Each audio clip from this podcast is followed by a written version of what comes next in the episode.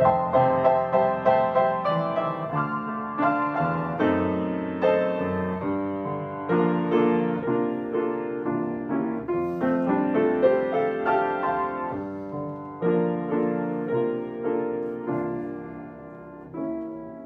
sábado 2 de julio estamos iniciando la lección número 2 de esta serie de nuestro tercer trimestre del año 2022 que se ha titulado En el crisol con Cristo. Esta semana nuestra lección se titula Los crisoles venideros. Servidor David González, bendecido sábado para todos. Aunque puedan ser muy evidentes para los demás, no siempre podemos ver los malos rasgos de nuestro carácter sin embargo, el tiempo y las circunstancias con toda seguridad sacarán a la luz el oro o descubrirán el vil metal de nuestro carácter. Los hombres no nos conocen hasta que el crisol de Dios nos pone a prueba. Cada pensamiento bajo, cada mala acción, revela algún defecto del carácter. Los rasgos ásperos deben ser devastados por el bisel y el martillo del gran taller de Dios. Y la gracia de Dios debe pulirnos antes de que podamos ocupar un lugar en el glorioso templo.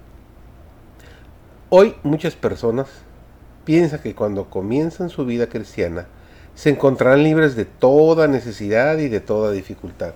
Pero todo aquel que toma su cruz y sigue a Cristo tiene un refidim en su camino la vida no está hecha de verdes prados ni de aguas de reposo.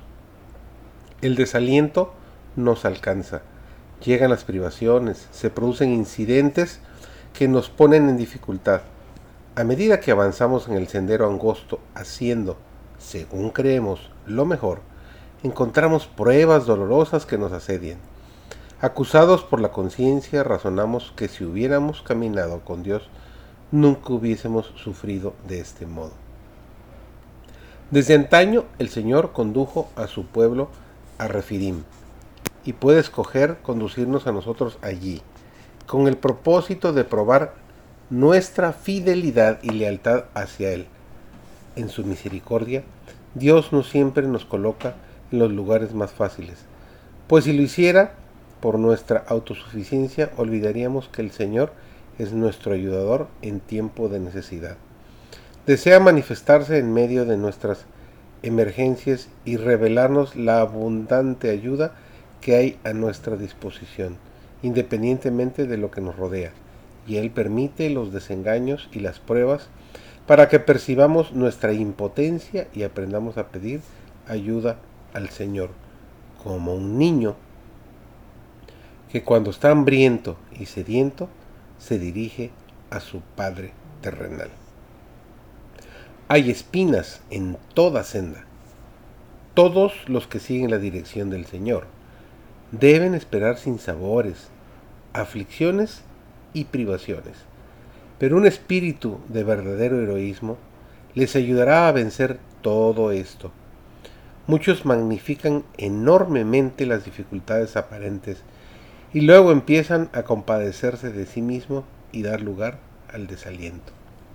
Los tales necesitan disciplinarse en el esfuerzo y vencer todos estos sentimientos que son muy infantiles. Cada uno de nosotros debiera tener un blanco, un objetivo en la vida. Los propósitos meritorios deben mantenerse constantemente en vista y cada pensamiento y acción debe tender a su realización. Que el Señor los bendiga, que tengan un excelente inicio de semana.